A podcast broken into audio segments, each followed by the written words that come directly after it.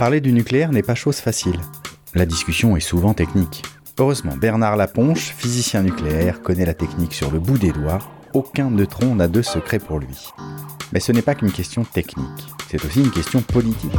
En France, nous sommes 66% à vivre à moins de 75 km d'un réacteur nucléaire. Il est grand temps que la population soit actrice des choix énergétiques. Et enfin, le nucléaire est un sujet éthique. Quelle est la responsabilité que nous portons en faisant des choix techniques aujourd'hui qui impactent les générations futures Technique, politique, éthique, voilà les trois regards que Bernard Laponche peut porter sur le nucléaire. Ce podcast s'appelle Un déjeuner chez Bernard et c'est parti. Un nouvel épisode d'un déjeuner chez Bernard euh, pour réagir un peu à chaud aux annonces de notre président de la République Emmanuel Macron hier. Euh, qui a donc euh, annoncé la construction de nouveaux EPR. Euh, est-ce que c'est une annonce qui t'a surprise? Bah, Pas vraiment, parce que d'abord, ça faisait plusieurs jours que les, journalistes annonçaient que M. Macron allait faire une grande déclaration à Belfort, etc. Donc, un peu avant, moi, j'étais pas certain, parce que je savais pas si vous, si vous voulez en faire un point important de la campagne présidentielle mais apparemment il a choisi de, le faire. Et, c'est ça, c'est d'abord une déclaration d'un candidat à la présidentielle, et ce n'est aucun cas des décisions. C'est-à-dire, c'est le président ou le futur président dit voilà comment lui il pense qu'il faut faire. Mais il ne faut pas confondre ça entre une décision qui aboutirait à des, constructions, etc. Donc il faut modérer, si tu veux, l'importance de cette déclaration. Alors, par contre, ce qui m'a intéressé, je peux dire, c'est qu'il est commencé par euh, l'efficacité énergétique, la nécessité absolue, et ça c'est bien, de réduire la consommation d'énergie, parce qu'on gaspille l'énergie. Et il a cité qu'il fallait réduire de 40%. En fait, la loi dit qu'il faut réduire de 50%. Enfin, c'est pas. Je ne sais pas pourquoi il a changé le chiffre. Probablement euh, pour montrer qu'il maîtrisait la question, ce qui n'est manifestement pas le cas. Le, mais, mais c'est bien de défendre l'efficacité. c'est déjà bien de commencer par ça. Voilà, donc c'est très bien. Deuxièmement, c'est les renouvelables. Alors là, là un discours euh, presque surprenant, parce qu'on ne peut pas dire que pendant son mandat, il ait fait de très gros efforts pour que les, les renouvelables se développent. Mais là, il repart, on repart, c'est la renaissance des renouvelables ou un démarrage sérieux. Et ce qui était intéressant, en plus des objectifs qui sont assez forts, c'est de dire qu'il fallait quand même simplifier les, toutes les questions administratives. Alors on, va, on verra bien, mais c'est sûr qu'en France, c'est tellement difficile de, de, faire des projets d'énergie renouvelable que c'est une des causes du retard de la France dans ce domaine. Et puis troisièmement, le nucléaire. Alors le nucléaire, c'était intéressant. D'abord, ce grand discours très patriotique euh, sur euh, euh, la grandeur de la France. Il y avait deux choses. D'abord, c'est que lui, depuis le début de son mandat et depuis qu'il est là, et a toujours soutenu très fortement le nucléaire. Et ce qui est intéressant, c'est à la fois le nucléaire civil et le nucléaire militaire. Et en fait, dans cette politique, là, il n'a parlé que de la politique civile, mais il y a un intérêt militaire aussi derrière, parce que les techniques ne sont pas très différentes. Et si vous avez des constructeurs comme Framatome ou Technicatom, ils font des équipements aussi bien pour le militaire que pour le civil. Et donc, il peut y avoir des combinaisons de budget qui soient intéressantes. Donc, si on, revient au civil, il, il, fait un discours très gaulien. Ça rappelle euh, le, début, le début des années 70, auquel j'assistais euh, au lancement du plan, du, plan Mesmer, par exemple, mais qui était, qui était lancé en fait euh, par Pompidou et, Giscard. Et c'était l'indépendance énergétique, le nucléaire était formidable, la consommation d'électricité allait augmenter à une une allure absolument exceptionnelle. Et on retrouve ça tout à fait dans le discours de Macron, puisqu'il dit les deux choses. Il dit d'abord c'est indispensable pour la grandeur de la France, son indépendance, etc. Sous-entendu aussi militaire. Et euh, la consommation d'électricité va augmenter de façon fantastique. Et d'ailleurs, dit-il, il s'appuie sur euh, l'expert, l'expert en particulier le, le RTE, le réseau de transport de, de l'électricité, et qui, a fait des scénarios. Et donc, euh, ce qu'il faut savoir, c'est qu'en fait, il y a plusieurs scénarios. Oui. il n'y a, pas un scénario de RTE. Un scénario de RTE qui serait celui que dont Macron a parlé. Il y en a plusieurs. Il y en a un certain nombre dans lesquels euh, ça passe avec euh, des économies d'énergie, d'accord, d'une part une augmentation de, un peu de consommation d'électricité, mais surtout, on arrive à 100% renouvelable en 2050. Donc après, on peut discuter des scénarios, mais il est faux de dire que RTE, c'est évident, nous explique qu'il faut mhm. une consommation d'électricité beaucoup plus élevée. De toute façon, le nucléaire est indispensable pour les raisons précédentes. Et donc toi, tu as l'impression qu'il présente ça parce que comme ça, euh, ça n'est pas un choix politique, en fait, c'est un choix technique. Ce sont les experts qui ont dit qu'il fallait plus de nucléaire. Les experts, il y a les deux, quoi. Il y a les deux. C'est évident que pour l'indépendance et la gloire de la France, l'emblème absolument indispensable, c'est le nucléaire. Et deuxièmement, ben, ça, tombe bien puisque justement l'expert a dit qu'il fallait faire du nucléaire. Alors, euh, vous n'allez pas me dire que c'est le contraire. Donc, c'est bien présenté, c'est assez habile. Alors après, le détail, euh, euh, on rentre dans quelque chose de plus précis, c'est-à-dire on va, lancer, on va construire 6 EPR. Alors il y, a une, il y a une petite tricherie de sa part. Il dit Je demande à EDF de construire 6 EPR et après de préparer pour 8 EPR de plus. En fait, Initialement, c'est la demande d'EDF. Depuis des mois, EDF dit qu'il euh, il faut absolument qu'on prenne la décision de faire 6 EPR et après aller jusqu'à 14 EPR. Comme par hasard, c'est le même chiffre, mais c'est une demande d'EDF. Donc, euh, au lieu de dire ben, euh, je, suis d'accord avec la demande d'EDF, il dit je décide, ben je demande à EDF. C'est quand même lui le bah chef. Alors, or, en fait, c'est pas vrai. Parce que heureusement, euh, une décision de, cette nature euh, passe par des étapes nombreuses, c'est-à-dire qu'EDF doit dire bon, ben, je voudrais, je, vais présenter les dossiers pour construire 6 EPR, alors 6 EPR2. Alors d'abord, il faudra examiner, euh, de, juger sur la sûreté de ce réacteur EPR2, parce qu'il est quand même assez différent du réacteur EPR, en ce sens que... Ça c'est plutôt une bonne nouvelle, j'ai envie de dire. Peut-être qu'ils arriveront à le construire. Alors peut-être qu'ils arriveront à le construire, mais d'après ce qu'on sait du projet EPR2, l'objectif c'est qu'il soit moins cher que l'EPR, parce que l'EPR est absolument ruineux. Ben Et donc il y a des simplifications sur un certain nombre de points. Euh, sur le nombre de générateurs de vapeur, sur l'enceinte de confinement, euh, on nous a expliqué avec l'EPR qu'il fallait absolument deux enceintes de confinement, que c'était beaucoup mieux. Ben, dans EPR2, il n'y aurait qu'une enceinte de confinement. On a fait euh, un récupérateur de corium dans l'EPR qui est très sophistiqué. Curieusement, celui de l'EPR2 est beaucoup plus simple. Avec des, des questions. Par exemple, dans celui de l'EPR, on nous dit il faut absolument pas qu'il y ait un contact entre le corium, c'est-à-dire le, cœur du réacteur fondu, hein, qui a traversé la cuve et qui, qui se répand en dessous, et surtout, il ne faut pas qu'il y ait de contact avec l'eau. Euh, et c'était très compliqué parce qu'il y avait une plaque de fonte le corium coulait, enfin coule, coulerait. c'est en cas d'accident, ça. En cas d'accident, coulerait sur la, la, plaque de fonte qui était refroidie par en dessous.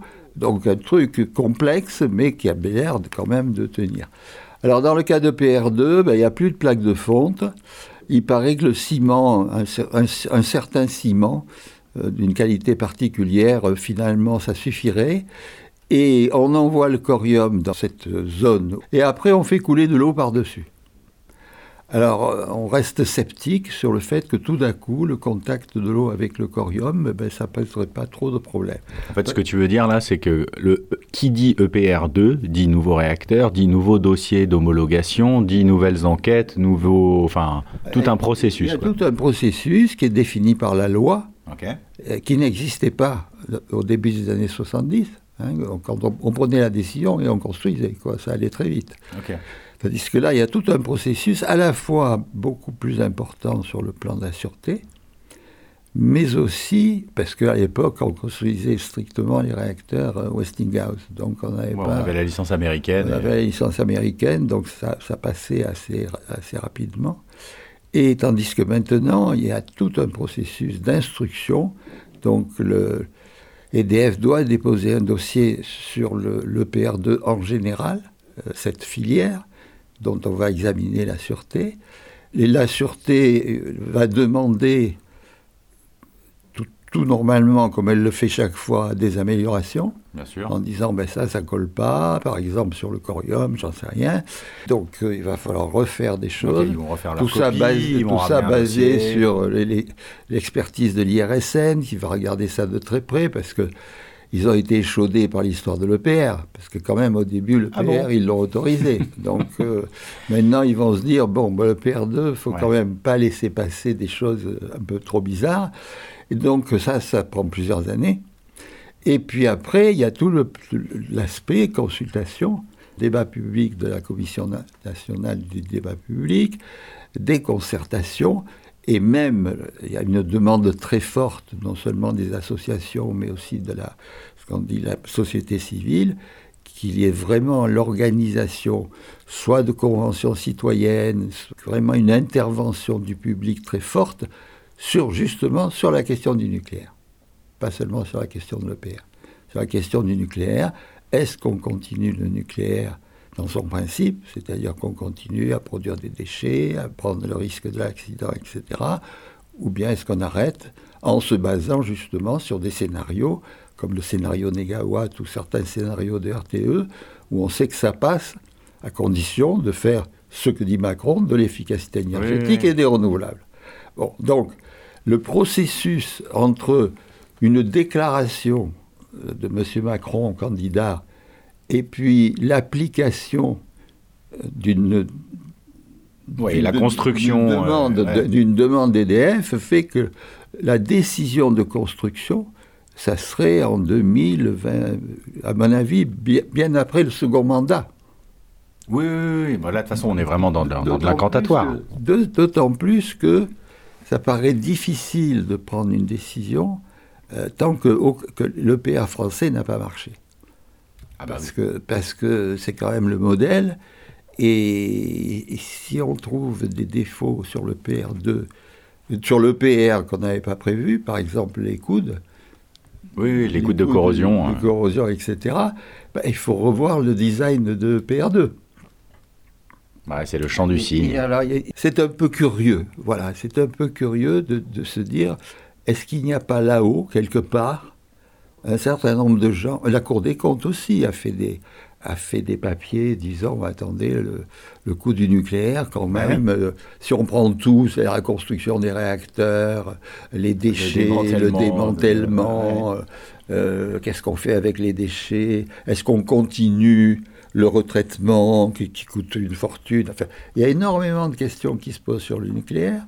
On est en train de vivre la crise la plus grave du nucléaire français depuis, depuis, depuis le début, c'est-à-dire avec des tas de réacteurs qui sont arrêtés, on découvre de nouvelles difficultés, etc.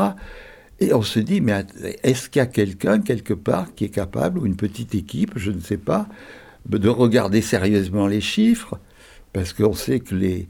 Bon, d'abord les chiffres sur les coûts de l'EPR, bon, c'était 3 milliards au début, c'est devenu 19, d'après la Cour des comptes.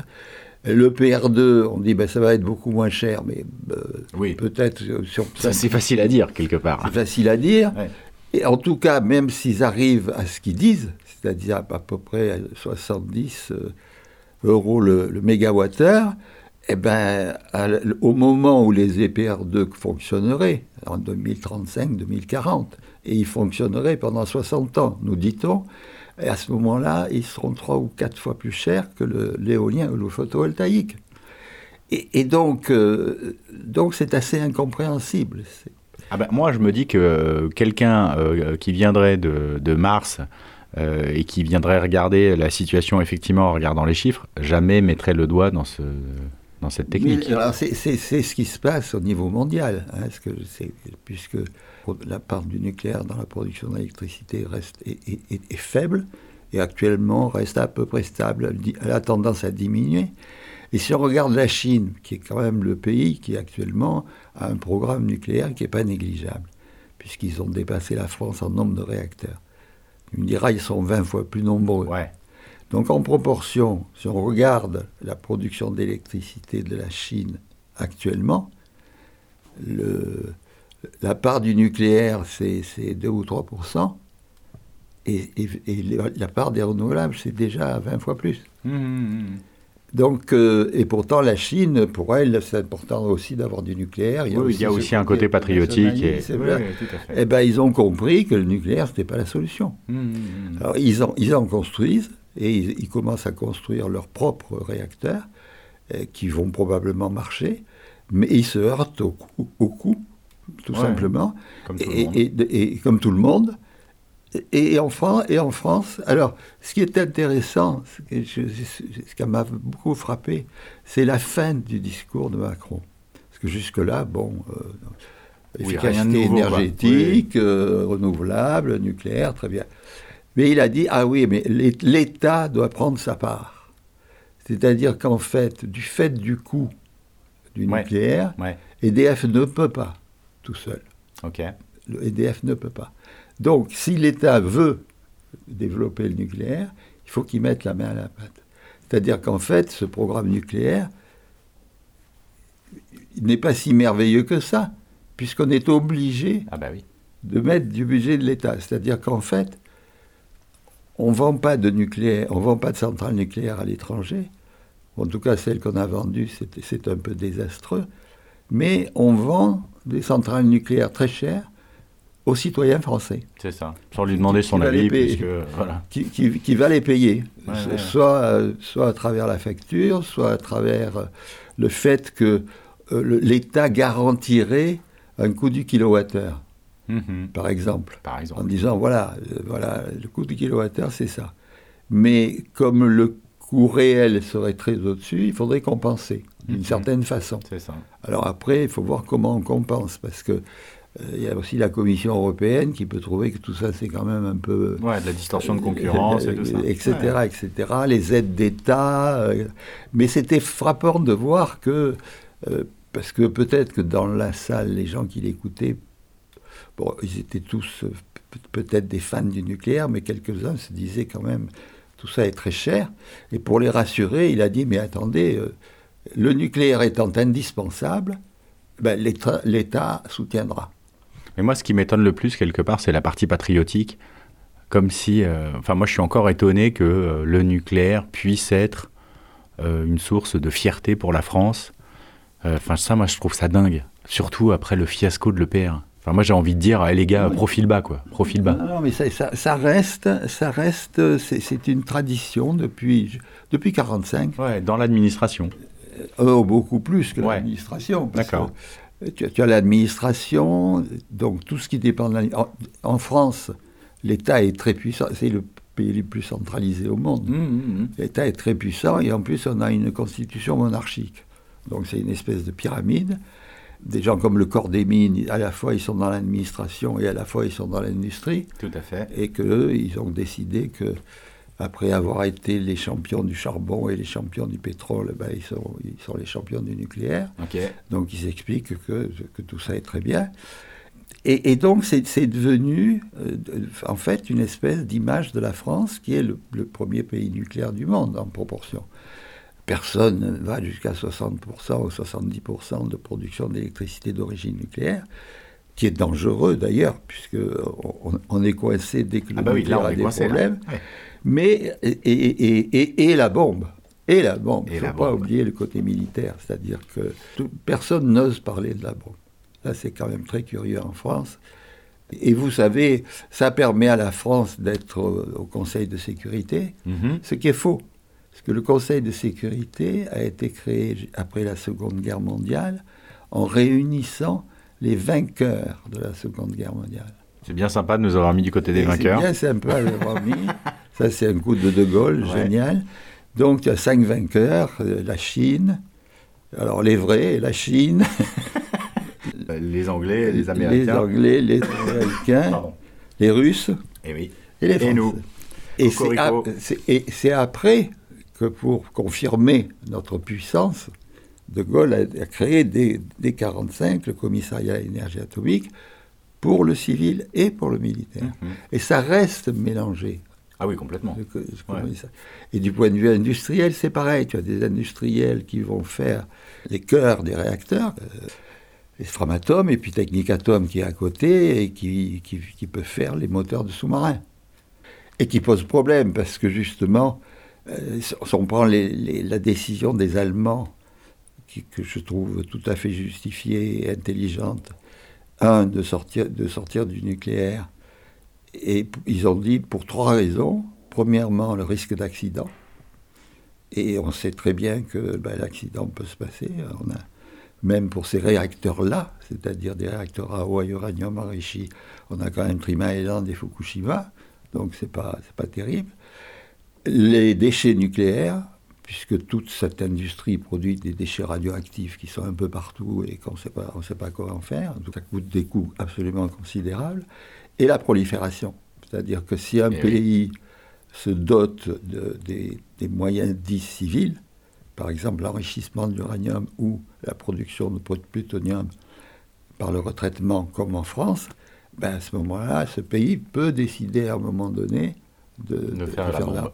Et c'est pour ça qu'il y a des, certains pays qui sont dans des régions où vraiment le photovoltaïque est la solution évidente. D'ailleurs, ils sont en train de, dans le Golfe, ils sont en train de développer des centrales photovoltaïques absolument colossales, qui coûtent, mais qui coûtent rien du tout. Mais ça serait quand même pas mal si on pouvait avoir une centrale nucléaire comme ça. On pourrait avoir Oui, la après, des- capacité nucléaire et hépatique. quoi. il y a des jeux géopolitiques aussi. Donc c'est- aussi dangereux. Et en particulier le retraitement, que, que- que le- la France est la seule à faire le retraitement. Et le retraitement, c'est en fait l'extraction du plutonium, la production du plutonium. Et une fois qu'on a le plutonium, ben, On fait la bombe. On peut, on peut faire la bombe. Avec le plutonium qui sort des centrales actuelles, on peut faire une bombe, mais elle n'est pas de très bonne qualité, si je puis dire. Oui. Bon, ça fera l'affaire. C'est pas c'est pas plutonium militaire. Le plutonium ouais. militaire c'est plus pur. Donc toutes ces raisons, donc les accidents qui se sont produits, la question des déchets et l'augmentation des coûts font qu'au niveau mondial, même les pays qui étaient avancés en nucléaire, ils en font jeu, peu ou ils Ouais. sortent du jeu. Voilà, donc on se dit que c'est un peu bizarre cette espèce de discours. euh, Quasi religieux. euh, Oui, mais puis, puis de, de, de nationalisme, enfin, de nationalisme déplacé, quoi. Que- la grandeur de la France. le- parce que on nous dit, bon, ça va coûter euh, 50 à 60 milliards, les six réacteurs, là. Ouais. Bon, bien, bien entendu, ça sera probablement 80. Oui. Bon.